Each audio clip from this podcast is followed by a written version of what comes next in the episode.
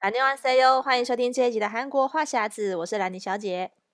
我是索尼克。好，这一集呢，我们要跟大家聊聊的就是这个职场系列。我们这个韩国职场跟台湾职场其实是呃有一些。我觉得算是有蛮大的不一样啊，包括说这个上班的气氛啊，嗯、还有上班的制度，还有一些公司的文化，所以想跟大家聊聊。因为索尼克其实在韩国已经上班了还蛮长一段时间，对于这个韩国 的企业文化算是比较熟悉啦。因为其实我们如果比较的话，嗯、你觉得在韩国上班，就是上班办公室里面的气氛，大概跟台湾有什么不一样？我觉得。对，因为我以前我还来韩国之前，我其实在台台湾也上过很长一阵子的班。就在台湾上班的话，嗯、气氛是比较欢乐一点，只是可能同事上班之间还会哎开互相开个玩笑，或者是讲个八卦什么的。但是在韩国上班的话，那个气氛是完全不一样。是可能也我觉得也是要看办公室的人员组成，因为我们。嗯办公室的时候，我那时候刚进去就只有我一个外国人，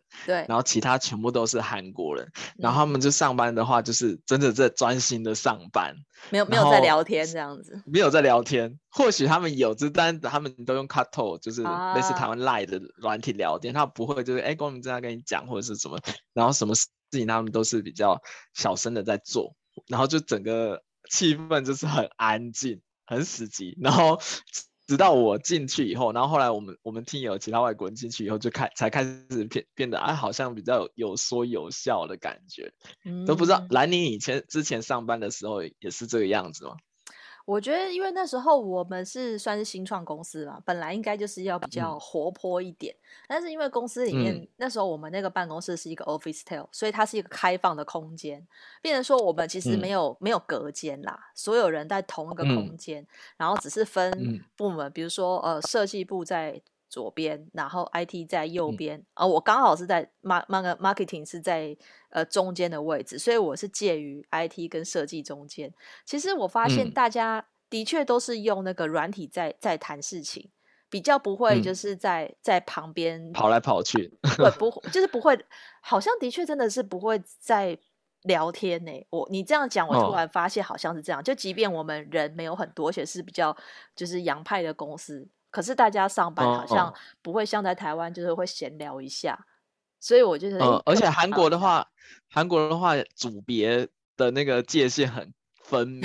就是假如说我跟你是不同组的话，我可能就不会就是特。就是过来跟你讲什么话，或者是甚至连吃饭都分开吃。哦，不会跨。如果像聊天，嗯，对对对对对对，像我以前在台湾的话，我可能会哎，我去跟前台的人聊个天，或者我跟去跟总务或者是哪边，就大家都可以是朋友这样子。嗯、我就觉得台湾工作上的那个气氛跟韩国就是有一个界天差地别的感觉，他们会很很谨守那个界限，哦、而且韩国不是有那种上下阶层很分明吗？对，你如果是一个新人，然后。你要去跟哎长官讲话哈，那也觉得很奇怪。但是我以前在在台湾的话，我跟我主管是可以当就是朋友的那种讲话语气是不一样，因为他们还有敬语的不同，嗯嗯嗯、就是你、哦、你必须得称呼，但台湾就比较不会，顶多加个姐加个哥。台湾不是都这样吗？我以前是这样，啊就顶多，但后面就可以开玩笑或者是就讲很直接的话。但韩国的话，就是你必须得要称呼他职称，然后讲话也要很尊敬，怎么怎么。的，然后我就觉得哇，最后觉得还蛮蛮不同的。然后我有时候刚进去的时候，我还真的有点不太习惯，因为因为感觉人家会觉得说啊，你这这台湾人怎么那么没有礼貌，或者什么？他们可能会觉得说啊，你对他没有没有用到哪个敬语啊，或者是你不能这样子称呼他，或者是不能这样跟他开玩笑。有的有的韩国人会这么觉得，我不知道你那里。之前我们遇过类似的，但我有，对对对对，但我有发现一件事情是，是因为其实我们公司平均年龄是非常年轻，就是除了我跟老板跟另外一个呃美美国美国籍的主管，那时候同在公司里面只有我们三个是呃只有我们三个，还有另外一个、嗯、呃韩国籍的主管是三十岁以上，其他全部都是二十几岁，还有还有十、嗯、还有就是就是还有。我记得还有四个是才十九岁的同事，就是大家都非常年轻，嗯、所以那时候一开始进去，原本他们是在呃脸书里面开了一个社团，就是把公司所有要、嗯、就是要开会要讲的事情或是什么，全部都放在那个脸书社团，这是老板决定的。对那老板后来就就觉得说，这样好像，因为其实韩国人不是很爱用脸书嘛，所以我觉得那时候大家有点有点为难，就觉得说，我以后不用脸书，我要开一个账号再加入那个社团，就就是后来有点有点荒废。那后来是引进了一个叫 Slack 的软体，它有点像是工作性质的 Line，变成说你就是在那个群组，他就开了好几个群组，你可以在你的设计的群组里面，呃，就是交接事项，然后你也可以在一个公框。全部公司的人在里面讨论事情，嗯，所以后来就变成大家都在那里面。可能对大家来讲是比较习惯嘛，因为用 Kahoot 习惯，所以你用这种软体的方式交谈，大家就会比较、嗯、比较自在。但是我后来发现有一件事情是让我比较意外的是，因为有一个 IT 的主管，他也很年轻哦，他还那时候他才二十二、二十三岁，但是他是呃主管了。然后呢，他那时候就在群组里面公告一件事情说，说请大家如果有事情要跨部门。讨论的时候，比如说，嗯、比如说设计部要找 IT 的人帮忙跨部门的事情，嗯、或者什么，请大家直接先在群组里面先告知对方，你要请他帮忙，不要直接人走过去拍他的肩膀，讲说你现在可以帮我做什么事情。为什么？啊，对，有需要有需要这样特别发一个公告哦。因为以前台湾人的话，也在台湾上班的话，通常就直接走过去。但是韩国人会觉得你好像有点冒犯到他，呃，对，我觉得也有可能是这样。韩国人觉得你，哎，你必须得事先跟我打招呼还是什么的。而且其实说到这，我突然想想到一个，就是就不知道来你之前我在那个办公室写过 mail，就韩国人写 email 的时候，嗯、就是公对公的话，嗯嗯，都会先写一些很呃，就是他的问候语。就如果你学韩文也会知道，嗯、就前面一定要跟你讲啊。就是先打招呼，我是什么了谁，然后哦、啊，我今天联络你不为别的事，然后其实是因为怎么怎么怎样怎么怎么再看就要绕绕一个很要一直转个弯，一直转个弯，很委婉的跟他讲，然后到中间进入主题，然后最后一话还最后结语还要说啊，最近天气多变化，然后请注意身体 之类的，对，最后的那种问候结语，对不对？就是他的，其实我我每次我发那个公司的 email，我都觉得很烦，嗯、就是我心想你能不能就直接讲重点就。好了，就是但、哦、但是，就如果你是对象是韩国人，你就必须要得这种绕一个弯说。就是我以前在台湾上班的时候，我就直接就台湾人对台湾的话，直接进入重点。哎，这个这东西怎么样怎么样？但在韩国不是，韩国的话，你你用韩文写的话，你也要这样一直绕着弯，我都觉得好累。但韩国人就觉得，哎，你这样子写才是比较比较有礼貌的。嗯，就是他们整个的，我该怎么说？他们整个语言的文化就是跟我们。跟我们台湾就很不一样，所以我就觉得一开始就是很不习惯。而且我觉得他们嗯，好像就是不没办没办法给你一个很肯定的答案。我觉得那个是韩语的，就日韩语都是这样，他的说话习惯就是不会给你肯定句，一定会什么什么欧帕塔，或者是就是什么对一样，就是。他没有办法，就是我想要问他一个事情，或者什么时候可以给我，他一定会是，或是就是会有一个觉得卡他这样，就是一定会有一个好像这样比较好，或是可能要什么？对，他假装好像给你这个建议，uh, 但实际上他不是给你建议，他希望你这样做，就是他们觉得，啊、我就觉得哇，那你能不能讲个直接一点？然后就是我觉得是。韩国就是可能语从语言开始就是这样子教他，所以他们就是因为习惯的思考方式这样。嗯，对，但因为我老板就是一个就是就是呃加拿大出生的韩国人，所以我老板平常比较常在用英英文聊天，就是讲事情、交代事情都是用英文，比较像是他的母语。他可能讲韩文也、嗯、也没有那么到地，所以我就发现有时候那个你就有点就是呃一下是比如说是。英文的指示就会很很直接，但是韩文、uh... 韩文的同同同事如果是讲韩文的话，就会变得很很很委婉。所以其实我觉得那个很 很中，就差别有点太大了。就是如果是跟用用英文沟通，就变得变得很直接。对，所以我就想说，就大家大家的，就是对跟跟老板在在对事情的时候，我就觉得因为我没差，因为我外国人，所以我就都是跟老板以英文沟通为主。Uh. 我觉得这样比较直来直往，就不会浪费很多时间。可是我觉得跟韩国人，还在想说，哎，他到底是什么意思还是怎么样？我觉得啊、哦，真的是够了。我觉得直接跟我讲，跟跟跟韩国人沟通，我觉得最困难就是你永远得不到一个肯定的答案，所以、嗯、就是在做事情的时候，你就你就很有时候很心急，就是能不能现在告诉我？但是他就是不会告诉你确信确定的答案，所以但是你也没办法催他，或是。或是我觉得这这个语言或者这个文化就没办法，但是他们韩国人自己就可以理解，就是他们自己的话，对，对，那所以我就想说，那可能是因为我们外国人，所以我们必须要融入他们这个文化就，就就会变成需要一个适应这样子，嗯嗯，但我觉得应该是看办公室的组成来说，因为有的有些。比较大公司，他们可能一整个 team 都是比较外国人比较多的，那他们就就就不就不会走韩国这一套，就比较、哦、比较快。对，但是像像我们公司比较小，当然都是韩国人，然后就是大家都会习习惯走韩国这一套。但是当然他们后来后来发现我是外国人以后，就会就是我我这样写，他们就比较不会觉得唐突，因为我后来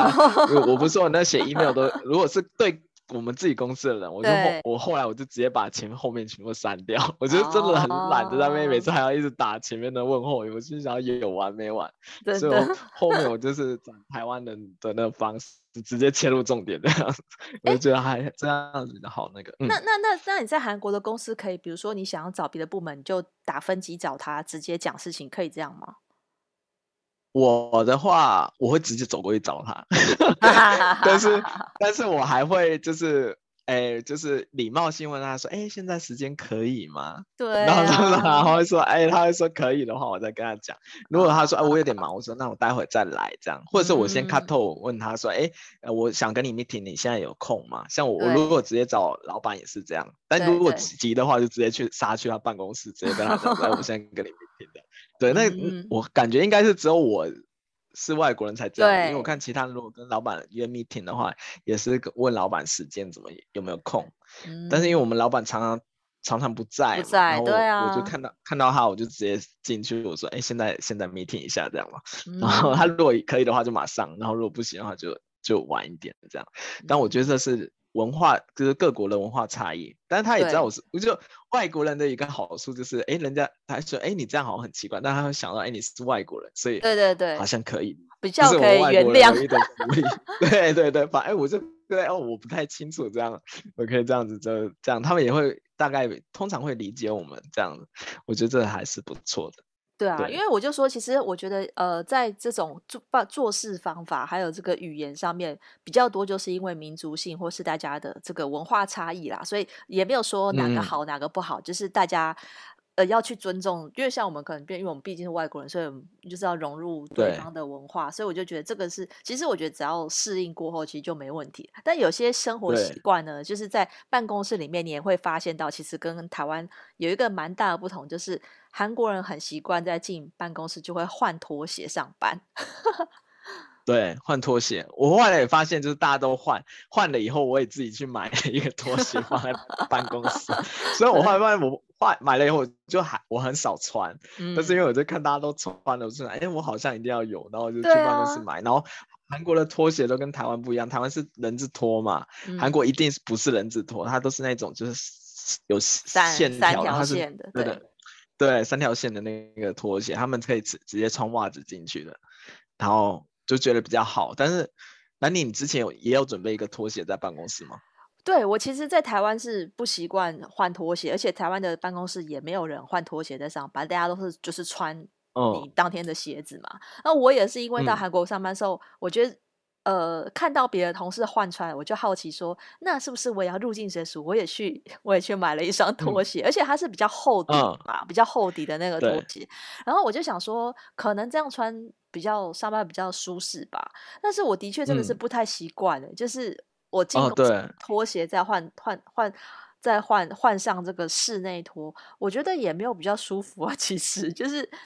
我我我觉得真的是没有必要多此一举啦，对我来 讲。对，可是韩国人真的很爱，嗯。哦、呃，因为我像我自己，我也是换了以后，但因为我我的工作常常要开会 meeting，然后我每次 meeting 的时候，我其实都会想说，我现在换鞋子还是我穿拖鞋去 meeting。啊嗯，因为如果是跟外部公司人开会，然后你穿拖鞋又很不礼貌，你又得换回来，然后 然后就这样换来换去，然后就很麻烦。因为像我，我还有的时候上班上到一半，我会出去买买一个咖啡或者什么的，然后你又穿拖鞋，你又觉得不方不好走，对，然后你又会去换布鞋，换布鞋以后回个办公室又换拖鞋，就这样来来回回太太麻烦。所以现在我的拖鞋还是放旁边，我还是穿拖，他还是穿鞋子比较方便，知道？是啊，因为我我觉得这个真的是习惯的问题。然后像我的另外一个朋友，他之前是在也是一个呃，就是日日韩一起的一个。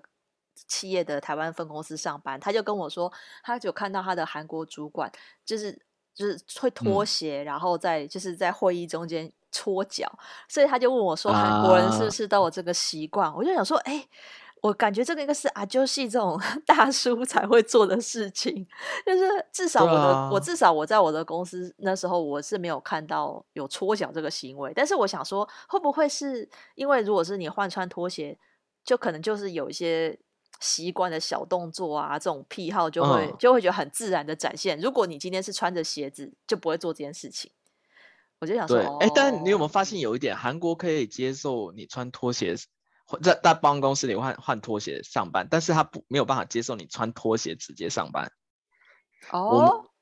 因为我以前我以前我现在这个公司，我之之前有时候下雨，我就直接穿拖鞋上班。哦、真的，他就会觉得哎、上班很不礼貌。但是他可以接受你穿鞋子，啊、然后到办公室换拖鞋，就这点我觉得还蛮压抑。因为我以前在台湾上班，如果是下雨的话，我真的我是直接穿拖鞋上班，就是台湾是不会管、嗯。台台湾人是习惯这样子，没错。嗯，对。但是我我后来发现到韩国，我直接穿拖鞋上班，其他同事会用异样的眼光看我，他觉得你好像很不尊重这公司。我觉得这可能是穿着的礼仪，好像韩国人会。会觉得说穿拖鞋比较不正式，或是有点没礼貌，是是这种感觉吧？对对对对对对，就是就就像韩国，他们其实有一种会觉得说，哎，你上女生上班要化妆的那种，就是韩国还是大部分的办公室会觉得，哎，你上班要穿的就是得体。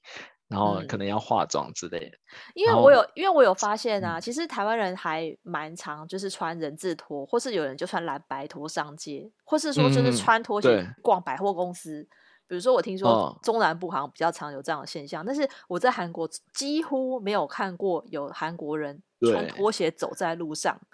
这件事情，对我也觉得，我也说，哇，这个真的是文化差异，就是他可以接受，逛街都都是这样，嗯，他可以接受你在办公室室内穿室内拖，但是他不能接受你穿拖鞋，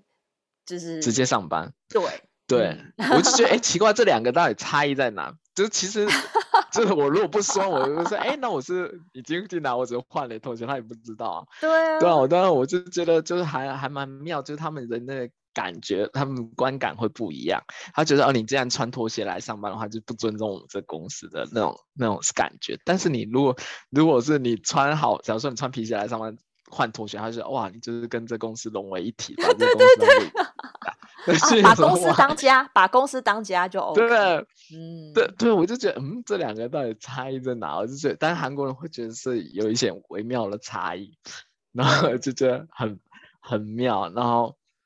就连他们吃饭，韩国韩国的公司的话，他们也是觉得说，哎，你必须就我们整个公司是一个大家庭，我们必须一起吃午餐。然后你应该有感觉到，哦，这个就是我最大的文化冲击了。因为我在台湾，我们在就是在电视台上班，大家都很忙嘛，所以吃饭时间是不太固定的。通常你就是自己带便当，或是去超商，或是买个外带回来在位置上吃，也不会有人问你。还其实很少人问你说。我们几乎几乎没有没有办法是一起吃饭的，但是其实，在在台湾的其他公司，就算有一个小时的午休，其实很多上班族也是倾向自己。其实台湾上班族还倾向自己带便当的人是蛮多的，所以可能大家都觉得外食比较贵嘛，就会自己煮。但是在韩国，我发现比较没有带便当这个文化，就是不会有人自己自备便当来吃，所以就是都是大家一起吃。那尤其我们公司那时候是比如说十几个人。十几个人要一起出去用餐，嗯、就是很很大的阵仗。就你一进去一进去，一定要有个大桌，或是要有两三个小桌这样吃。嗯、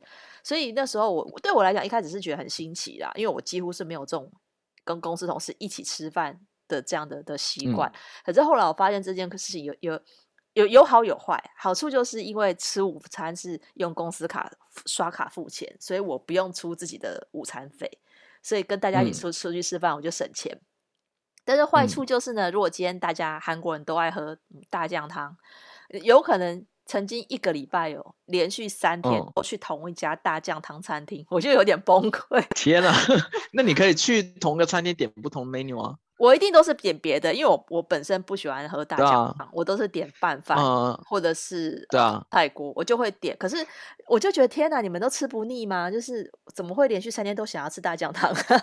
所以我觉得后来后来就是觉得说，因为你一定要 follow 大家。你就不能说我想吃什么，嗯、但是因为我们公司的的刚好就是有一群那个 IT 部门的人，他们也有一个荷兰籍的主管，所以他们偶尔就不想要吃韩式，嗯、他们就会去吃，比如说三明治啊，吃披萨啊这种比较，或是吃拉面，嗯、就会想吃不一样的。我就有时候后来大家变成会分成两两群，我有时候就会选择去跟他们那一群去吃不一样的东西，因为我觉得可能对我来讲，要一个礼拜已经大概有两三天都。就是占大概一半以上的时间都吃韩式，我也觉得有点有点太多了。对，嗯、所以但是我而且我觉得，但我我觉得韩国人能吃饭的话，跟台湾很大的不同是，台湾就是比较多是，哎，我自己带便当，我在自己的座位上吃，对，或是我自己中午是我自己的时间。但韩国会觉得中午是大家一起的时间，啊、就算你带便当，你也要跟我一起吃。哦，对我我们公司就这样，然后我就觉得啊，就是好烦，因为我们有我我们以前是。有的有些人会叫外卖，然后有些人是自己带便当，嗯、然后有些人是可能他自己自己有准备自己那种那个减肥餐。我、嗯、韩国很多是自己会准备减肥餐，或只吃沙拉，对，但是他们都要一起聚集在一个大桌一起吃饭，然后这一点我是比较呃比较不不能能接受，因为我们就有的时候我们吃比较快，或是吃比较慢，那你你又不好意思说，哎，我我我吃完就自己起来走，然后就比较不会这样，而且。通常他不会很少会看到韩国人自己在自己座位上吃，对，然后他觉得说，哎，你是不是被排挤？嗯、对，他们会想说，哎，你是不是会排挤？就算你想要在座位上吃吃，他会说，哎，你过来一起吃这样。对啊，就你要把你这些东西带过来一起吃，然后在那边尬聊，就 我就心里想说，这是什么？就是大家都会，就大家就是感觉就是说啊，我们整整个公司是一起的，然后就算你吃的东西不一样，我们必须要在同一个桌一起吃饭这样子。我就觉得这这个韩国文化还蛮特别的，对，因为我们其实叫外卖的也呃偶尔会叫外卖，但叫外卖通常因为韩国连这种外卖也都是 share 一起吃的居多，比如说 Posan 这种生菜包肉，嗯、或者金达炖鸡，它都是一次就是两到三人份，嗯、所以或者炸鸡，就是你点这些本来就是要一起吃的，就是很合理，大家就是要一起去吃。但是很有几次订了那种韩式的外卖的便当，便当其实算是很少点。哦但是即便是点便当，也要全部人站在那个桌子吃。对我觉得说，他就觉得一个人在自己座位上被排挤，很可怜。对啊，对。但是很多很多公办公韩国办公室是。这样子，他们是办公大楼，但他们可能地下一楼或是哪一层会有自己的 gunesdang，就像韩剧演的一样，他们会有一个餐餐厅。对，然后那种餐厅的话，他们通常是韩国人吃法，或是一组一组去吃，他们一组一组这样过去，然后自己做一组。对对对对，就是这个这个也是蛮常见的。然后有的有的公司是他们会补助你说，他可能一个月。给你一个十几二十张的餐券，然后你可以在那边吃免费的，这个也还蛮常见。嗯、但是就是还缺点就是你还是得一起吃，然后自己吃完还不能先走，因为还得看人家脸色就，就、哦啊、就还要就就就好浪费中午时间。但是没办法，就是韩国办公室文化就这样，我就觉得很很那个。然后还有一点，除了这个吃饭以外，就是他们欧韩国公司常常会有聚餐，嗯，对，或是 workshop，对，聚餐这对啊。然后其实我都问过韩国人，他们都说他们是很讨厌聚餐，嗯、因为聚聚餐通常都是呃下班以后的时间，啊、然后 workshop 通常都是周周末，都是都是自己的休假时间，为什么我要陪你去，就是陪长官一起去吃饭，一起去做活动？啊、对，所以其实他们心里都是很其实不喜欢，但是长官都这么说了，他们都会想说啊，那我们得。得顺从，然后表面上都装作啊很好很开心这样子，但实际上我看他们心里都不是很开开心。可是我觉得，因为韩国人又很讲求团结这件事情，嗯、我就觉得说，就算是个性再怎么样孤僻的人，嗯、他就会觉得为了公司这个就是要团结，就还是得去做这件事情。嗯嗯，对啊。所以我就觉得，大部分韩国人都会去。对啊，台湾台湾人都会比较比较没有在管这些，就是哦，我那天有事或者什么，然后就就去了。对因为像我们去年去年老老板说要就组别聚餐的时候，他就问我问我，然后我就说，哎呀不好意思，我能不能中午一起吃饭就好，我晚上不想跟你们吃，啊、就只有我一个人是这样讲的。然后其他其他我看其他组的韩国人都是下班以后去，然后就只有我、嗯、我这我们那一组国际组是中午吃饭，然后老板出钱，我们一起吃饭这样，啊、然后就很顺利的结束，就觉得挺开心。我反正我就。不在乎我，我就是跟他讲说，我不想晚上下班还留在这里太晚了。然后老板，老板也能体谅，我觉得哎还可以，就是还还算 OK，是这样过去，这样、嗯、比较好一点。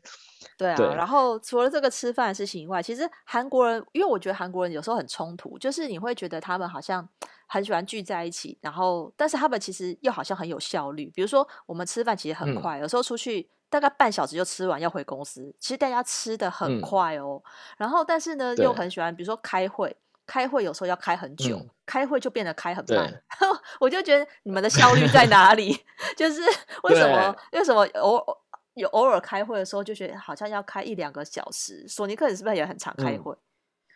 对，我是还蛮常开会的，但就有时候老板讲的开心，我们就真真的是开一个多小时。但是每次开就开完要有关键性的决定都没有，就是我都会觉得，哎，每次开完都想说，嗯，到底是开这这个会是开干嘛？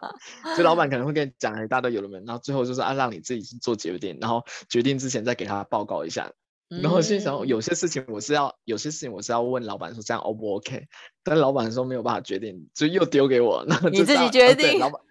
对，然后老板又很爱看报告，我们公我们公韩国公司讲他们很爱看报告，哦、很爱看数字资料。但是最后我我都觉得我每次光做那些报告都花了我很多工作的时间，嗯、但给老板，老板不一定每一页都看，他就直接扫过而已，哦、就是他就扫过，我甚至觉得他。根本没有在看，可能是我们公司比较特别嘛，啊、就很爱就叫你做报告、做做分析这样的，然后最后反正你自己做决定，然后然后就这样，然后我就觉得哎，就是很没有效率。我心里想说，你把这些开会的时间省下来，我可以做多做很多事，做这些报告的时间省下来，我可以做多做很多事。但是韩国公司就不，他就是偏爱开会，然后偏爱弄报告。我每次我都跟我。那另外一个中国同同事说，就是他们是靠靠着开会来杀工作时间的，对啊，就一直开会就可以。因为我在想说，因为其实台湾也有一些企业是喜欢开会的，嗯、但是很多人都会觉得开会其实是一个真的就是浪费时间的事情。嗯、那我就想说，韩国韩国老板会不会觉得说，其实开会就是表示你有在做事？其实开会就是一个仪式，你知道吗？就是表示你今天来上班，你有、oh. 你有做事情。可是会议的内容有没有落实呢？哎，没有人发现哦。因为像以前我们公司本来是一个礼拜开一次周会，啊、后来觉得有点浪费时间，就改成两个礼拜一次。然后我就 发现那个韩籍的主管，因为他是负责韩国业务嘛，然后每次就是他的哦，他的那个简报做的还蛮精美的。我发，我觉得想说他是不是花了很多时间在做那个简报，嗯、然后他是就是报告说，哦，我们现在在跟谁谈合作了，嗯，这举例了哪几个公司或是什么，有时候还会讲出一些比较有名的大公司，就哦，好厉害哦什么的。嗯、然后我后来又看了几个礼拜之后，就觉得说不对啊，怎么每次都是报告进度就是跟谁在谈啊，谈成了没？也、哦、没有都没有，都我说谈成了没？就是都有在做事哦，可是。哎，结果出来，uh, 所以很很偶尔才会有一个结果，我就觉得哇塞，那他真的每次都是就是 ing 都是进行中，他每次报告都是好好好上好像好手手上有好几个专案，但是呢，真的有落实的好像没有几个，uh, 我不知道大家有没有发现这件事情，就是大家每次进去开会啊、哦，报告完、uh, 然后就就就结束。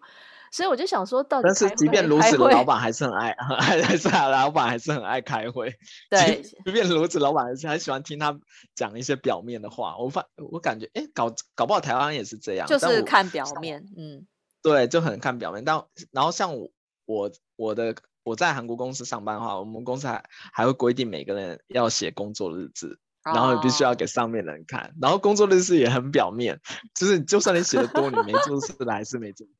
就是。就是他就老板只是想要看到哦，你今天好像做一大堆事，我今天工资没白花的那种感觉。对，我就觉得为什么就是那么表面？我就有时候我就真的无法理理解。就是你如果认真做完成一件事情不好嘛，但是他们就想要哎，你你今天做的项目非常多，写写的工作的日子满满的，就感觉啊这个工资没白花这种感觉。对，所以我、嗯、我我觉得这个表面功夫可能就是老板爱看吧，嗯、就是不管是台湾或韩国的老板，就是有看到表示你有在做，可是的确也会让员工会给施予一些压力，比如说我一定要，如果我一个礼拜要报告一次我做了哪些，我正在做哪些事情，嗯、那我一定要有东西可以放在那个简报上，那我就一定要做事嘛，嗯、要不然你简报那天说，哎，我手上没有事，你好像觉得很丢脸，然后就。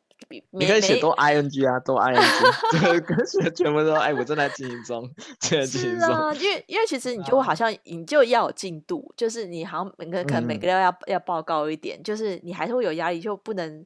你就算平常打会，你还是要有东西出来。就老板，我觉得老板想看到的是这个，就是表示你有在做事。就是这个这个薪水付的值得，就是表示你们 都有做事就可以。老板的 老板的心态都是这样，他会怕自己的钱白花了这样。对对。然后，但是呢，我们不过刚才嗯，对，刚才谈了这些文化以外啊，其实韩国企业有一个是蛮让人羡慕的，就是韩国公司的福利。其实韩国的那个特休假是比台湾人多一倍耶，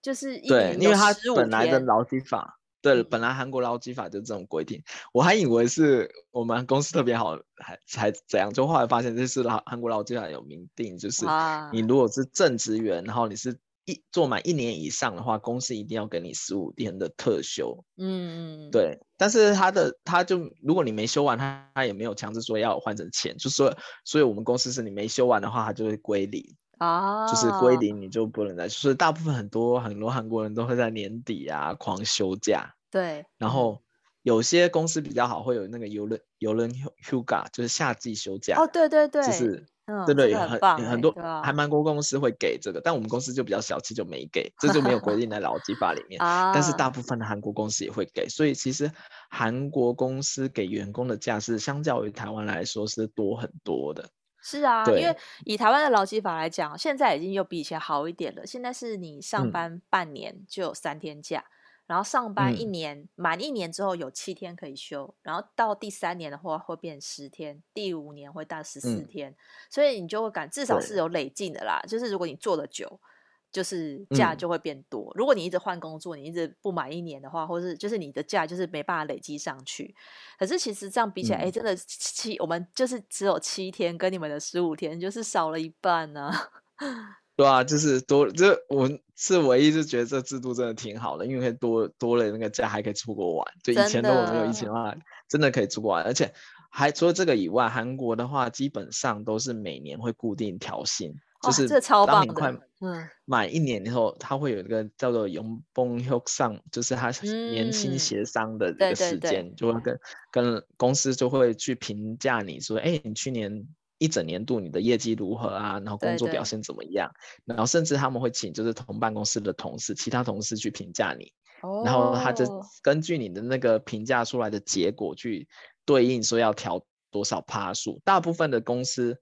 是调三到十趴，就是你每一年，欸、对，你每一年的薪资会是在三到十趴之间这样子跳来跳去，就看你前一年的表现怎么样，还有对你主主管对你的评价，所以基本上基本上都会调到，除非是你去年真的做的很差，那也有可能会不调薪，但是很少，基本上很少，就再再怎么着都我看好像都会有都会有三趴。那除非你真的去年真的表现不好，又又 加零趴了，对，又 加零趴，然后就是看每个公司不同的规定，对。但是除了除了这个免年调薪以外，就是我们刚才后来聊了以后，就是还有韩国有一个是那个退职金的制度，嗯嗯，就是假如说你在韩国公司这这这间公司做了三年，那你走走的时候，公司必须要给你就是你工作年数的那个退职金，就是假如说三年后，我就多给你三个月当。当做退职金，这是韩好，我记得好像是韩国的劳基法有上面明写的，就是甚至连有有的公司是连就是打工也会给，超棒！因为我们之前公，对，我们 之前公司也是这样，但是他就有有个有韩国人就觉得啊，你外国人不懂这，他就可能就不跟你提，就没给。但是我我们后，因为我前公司有些有些外国人，他有查了查出来法条有这一条，然后他就把那法条给我们公司一看以后，他就会给，就是看你做的年数、嗯、做越久，你就可以多领那个退职金很多。对啊，所以我觉得这一点是台湾比台湾还好的。嗯，因为因为韩国都是以谈那个薪水都是以年薪来计算，那以台湾的话，台湾的公司比较倾向是用月薪制，就是你去谈一个工作，他会说，哎，月薪你可能前一份工作多少，帮你加个三千五千，他用月薪来谈。对，那因为台湾还有一个年终奖金的制度嘛，所以有些公司就会说，嗯、哦，那我们公司可能年终就一个月或两个月，那可能就是，或是说有些公司他会什么固定一年十四个月薪。他是这样去谈一个 package，、嗯、就是一个一个一个这样工作的配套，嗯、所以就是呃，台湾以月薪来谈的话，就不会有这种，就不会有 每年调薪这件事 情。所以我就想说，哦、可能是有些像外商公司，也有可能是谈月谈年薪的啦。那外商公司通常也没有年终奖金，嗯、它就是一个包套，就是你一年就是这么多钱。嗯、那但是我觉得韩国这种这种算是蛮不错，如果真的可以。每年调薪，那对员工也是一个鼓励嘛，对啊，对啊，他就觉得我今年都要表现很好，至少评分如果都到了，业绩也达标的话，我就觉得，诶，明年我就又涨，就是你每年都会一直往上涨这样子，然后你的职位职等也会随着你的薪水，就是慢慢慢慢往上，通常是这样。嗯，对，没错，对，对啊，所以其实，在韩国工作，我觉得是一个呃，跟台湾。蛮不一样的这个文化，如果大家有有机会的话，就是有有希望去韩国发展的话，那我觉得也可以，也可以试试看，因为我觉得其实都可以体验看看，就是台韩不一样的工作企业文化。那今天就跟大家聊到这边喽。嗯、如果喜欢参与我们的话题的话，可以参加我们的脸书韩国话匣子的社团。那如果想要 follow 韩国的讯息，可以追踪我的粉专 Hello Lenny 兰妮小姐，还有索尼克的玩转韩国。那我们下礼拜再见喽，拜拜。嗯，拜拜。